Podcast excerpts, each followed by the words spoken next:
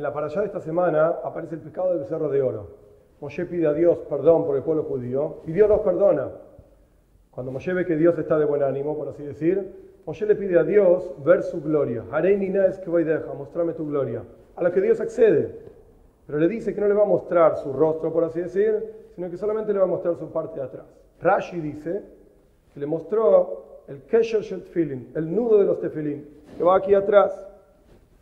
Ahora bien, es sabido que Rashi explica el pshat, el sentido literal de las cosas, y además explica la Torah para un niño de 5 años.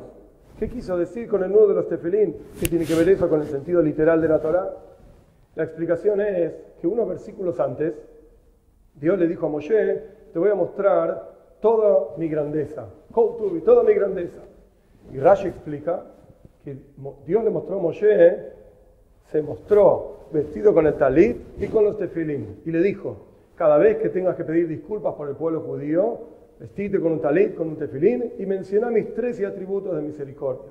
Y ahí yo voy a perdonar a quien yo quiera perdonar. Así le enseñó Dios. Entonces, Rashi explica para el chico de cinco años que Dios le mostró su gloria, por así decir, el nudo de los tefilín, como que los tefilín son una corona sobre la persona, y por lo tanto Dios le mostró este nudo, mostrándole esa corona, esa gloria. Pero esto es para un chico de 5 años en el pshat, en el sentido literal. ¿Qué podemos aprender nosotros de esto en nuestro servicio a Dios? Nuestros sabios definen a todos los judíos, a todo el pueblo judío, como ma'aminim bnei ma'aminim. Somos creyentes, hijos de creyentes.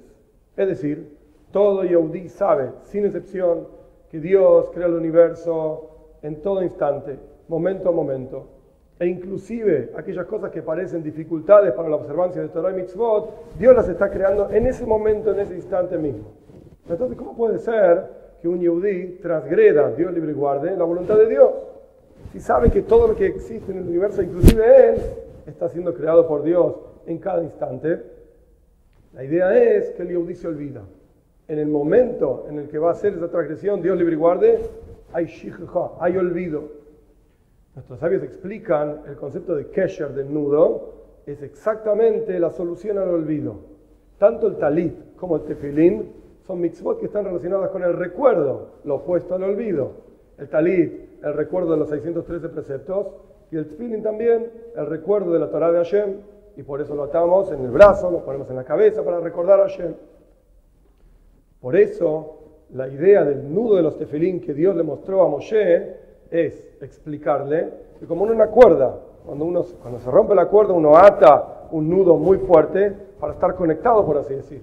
A través de que el Yehudi recuerda su conexión con Dios, recuerda que en todo momento Dios crea el universo, todas las cosas del universo, inclusive él, inclusive las dificultades para cumplir Torah Mitzvot, para que el Yehudi las supere, a través de ese recuerdo, de este kesher, de este nudo de los tefilín, es que el Yehudi realmente puede superar sus dificultades y cumplir Torah y Mitzvot y a través de esto llegar a la revelación de Mashiach, en donde vamos a ver con ojos de carne y hueso no solamente la parte de atrás de Hashem, sino el rostro mismo de Hashem.